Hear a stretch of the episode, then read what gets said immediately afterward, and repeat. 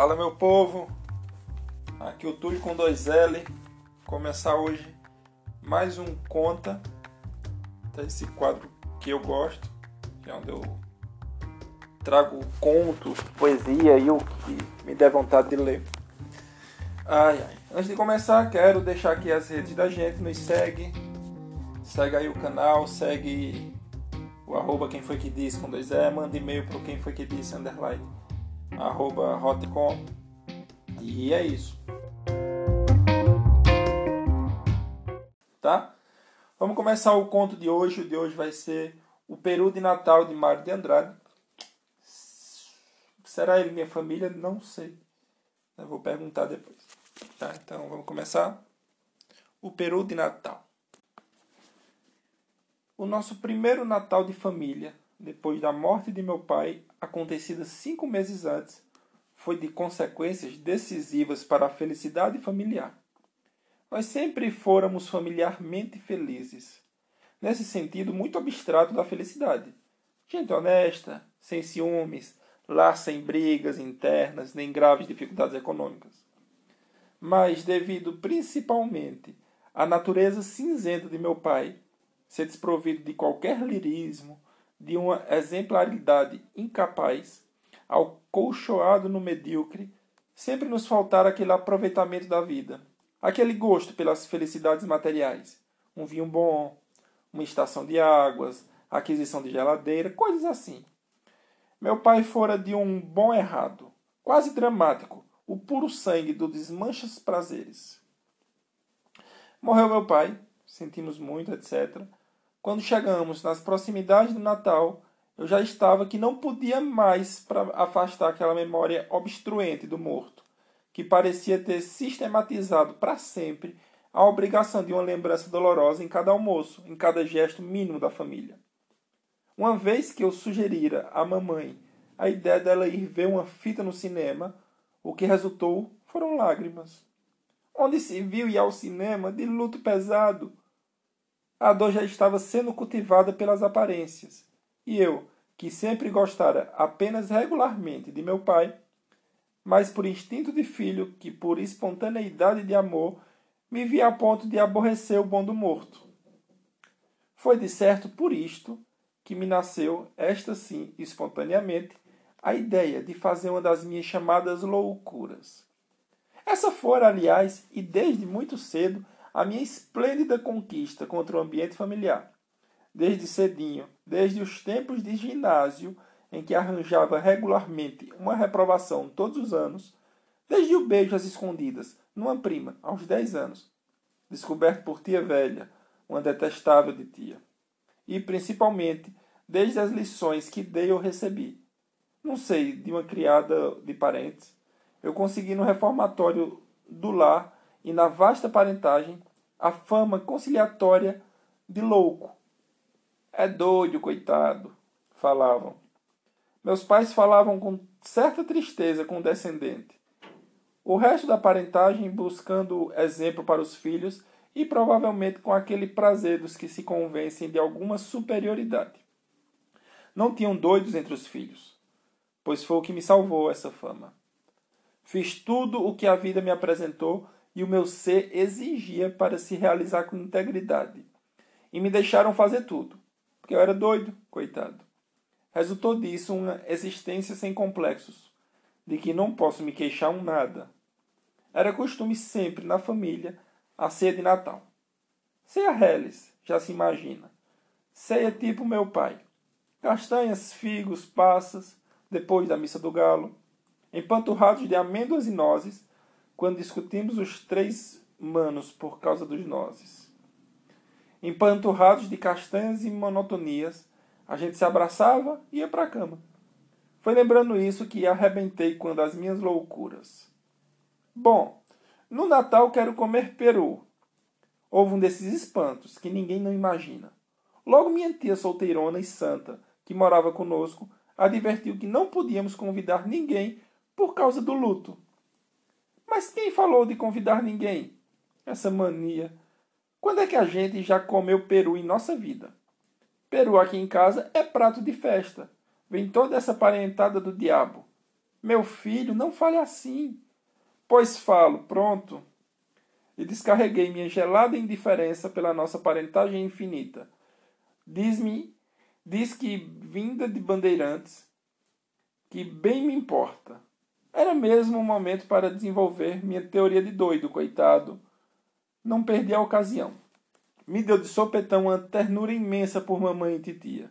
Minhas duas mães, três com minha irmã, as três mães que sempre me divinizaram a vida. Era sempre aquilo. Vinha aniversário de alguém e só então faziam um peru naquela casa. Peru era prato de festa. Uma imundície de parentes já preparados pela tradição invadiam a casa por causa do peru, das empadinhas e dos doces. Minhas três mães, três dias antes, já não sabiam da vida senão trabalhar trabalhar no preparo de doces e frios finíssimos de bem feitos. A parentagem devorava tudo e ainda levava embrulhinhos para os que não tinham podido vir. As minhas três mães mal podiam de exaustas. Do peru, só no enterro dos ossos. No dia seguinte, é que mamãe com titia ainda provavam num naco da perna, vago, escuro, perdido no arroz-alvo. E isso mesmo era mamãe quem servia catava tudo para o velho e para os filhos. Na verdade, ninguém sabia de fato o que era peru em nossa casa. Peru resto de festa. Não, não se convidava ninguém. Era um peru para nós, cinco pessoas. E havia de ser com duas farofas. A gorda, com os miúdos, e a seca, douradinha, com bastante manteiga. Queria o papo recheado só com farofa gorda em que havíamos de ajuntar mexa preta, nozes e um cálice de xerés, como aprendera na casa da Rose. Muito minha companheira, inclusive.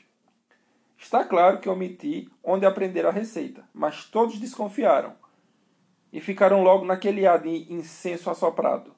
Se não seria a tentação do dianho aproveitar a receita tão gostosa. E cerveja bem gelada, eu garantia quase gritando. É certo que com meus gostos já bastante afinados fora do lar, pensei primeiro num vinho bom, completamente francês.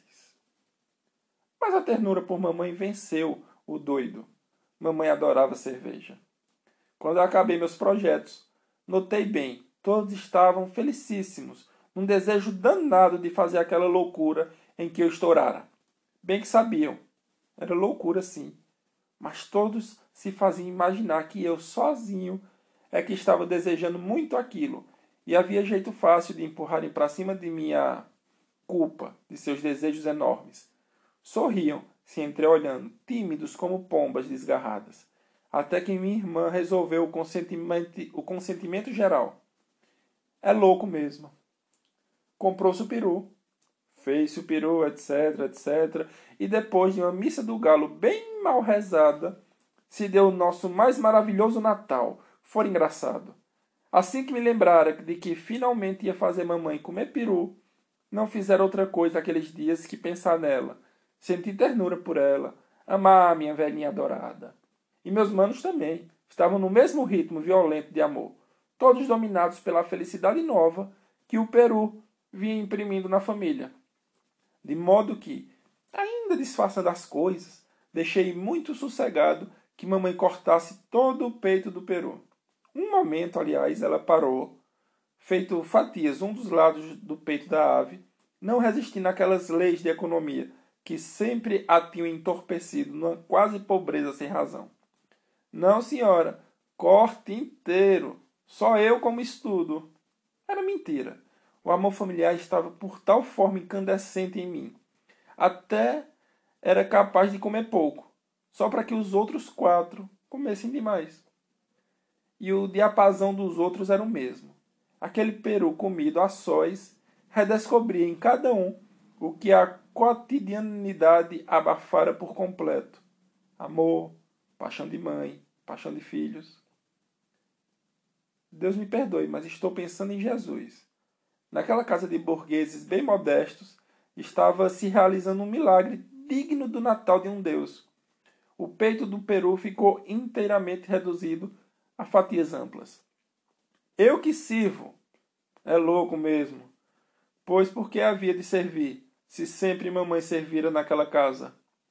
Entre risos, os grandes pratos cheios foram passados para mim e principiei uma distribuição heróica, enquanto mandava meu mano servir a cerveja. Tomei conta logo de um pedaço admirável da casca, cheio de gordura, e pus no prato. E depois vastas fatias brancas. A voz severizada de mamãe cortou o espaço angustiado com que todos aspiravam pela sua parte no Peru. Se lembre de seus manos, Juca. Quando que ela havia de imaginar, pobre, que aquele era o prato dela, da mãe, da minha amiga maltratada, que sabia da Rose, que sabia de meus crimes, a que eu só lembrava de comunicar o que fazia sofrer. E o prato ficou sublime. Mamãe, este é o da senhora. Não, não passe não, é o da senhora. Foi quando ela não pôde mais com tanta comoção e principiou chorando. Minha tia também. Logo percebendo que o novo prato sublime seria o dela, entrou no refrão das lágrimas. E minha irmã, que jamais viu lágrimas sem abrir a torneirinha também, se esparramou no choro. Então principiei dizendo muitos desaforos para não chorar também. Tinha 19 anos. Diabo de família besta que via peru e chorava. Coisas assim. Todos se esforçavam por sorrir. Mas agora é que a alegria se tornara impossível. É que o pranto evocara por associação a imagem indesejável de meu pai morto. Meu pai, com sua figura cinzenta, vinha para sempre estragar nosso Natal. Fiquei danado. Bom, principiou-se a comer em silêncio, lutuosos, e o peru estava perfeito. A carne mansa de um tecido muito tênue boiava, fagueira, entre os sabores das farofas e do presunto. De vez em quando ferida, inquietada e redesejada pela intervenção mais violenta da ameixa preta e o estorvo petulante dos pedacinhos de nós. Mas papai sentado ali, gigantesco, incompleto, uma censura, uma chaga, uma incapacidade. E o peru? Estava tão gostoso. Mamãe, por fim, sabendo que peru era manjar, mesmo digno do Jesusinho nascido. Principiou uma luta baixa entre o Peru e o vulto de papai. Imaginei que gabar o Peru era fortalecê-lo na luta, e, está claro, eu tomara decididamente o partido do Peru. Mas os defuntos têm meios viguentos, têm meios viguentos, muito hipócritas de vencer. Nem bem gabei o Peru, que a imagem de papai cresceu vitoriosa, insuportavelmente obstruída só faltava seu pai. Eu nem comia, nem podia mais gostar daquele peru perfeito. Tanto que me interessava aquela luta entre os dois mortos. Cheguei a odiar papai. E nem sei que inspiração genial, de repente, me tornou hipócrita e político. Naquele instante que hoje me parece decisivo na nossa família, tomei aparentemente o partido de meu pai. Fingi triste, é mesmo. Mas papai, que queria tanto bem a gente, que morreu de tanto trabalhar para nós, papai, lá no céu, há de estar contente. Hesitei, mas resolvi mencionar mais o peru. Contente de ver nós todos reunidos em família. E todos principiaram muito calmos, falando de papai. A imagem dele foi diminuindo, diminuindo, e virou uma estrelinha brilhante no céu. Agora todos comiam o peru com sensualidade, porque papai fora muito bom. Sempre se sacrificara tanto por nós. Fora um santo que vocês, meus filhos, nunca poderão pagar o que devem a seu pai. Um santo. Papai virara santo, uma contemplação agradável, uma inestorvável estrelinha do céu. Não prejudicava mais ninguém. Puro objeto de contemplação suave. O único morto ali era o Peru, dominador completamente vitorioso. Minha mãe, minha tia, nós, todos alagados de felicidade. Ia escrever felicidade gustativa.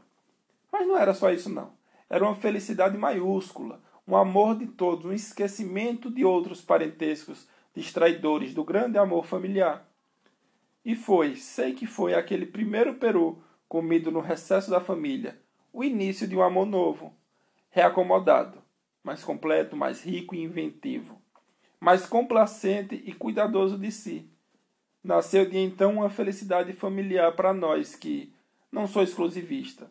Alguns a terão assim grande, porém mais intensa que a nossa, me é impossível conceber. Mamãe comeu tanto peru que um momento imaginei aquilo podia lhe fazer mal. Mas logo pensei, ah, que faça. Mesmo que ela morra, mas pelo menos que uma vez na vida coma peru de verdade. A tamanha falta de egoísmo me transportara o nosso infinito amor. Depois vieram umas uvas leves e uns doces, que lá na minha terra levavam o nome de bem casados. Mas nem mesmo este nome perigoso se associou à lembrança de meu pai, que o Peru já convertera em dignidade, em coisa certa, em culto puro de contemplação.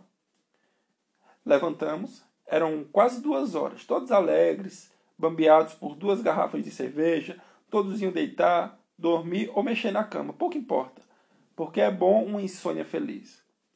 O diabo é que a Rose, católica, antes de ser Rose, prometera me esperar com uma champanhe.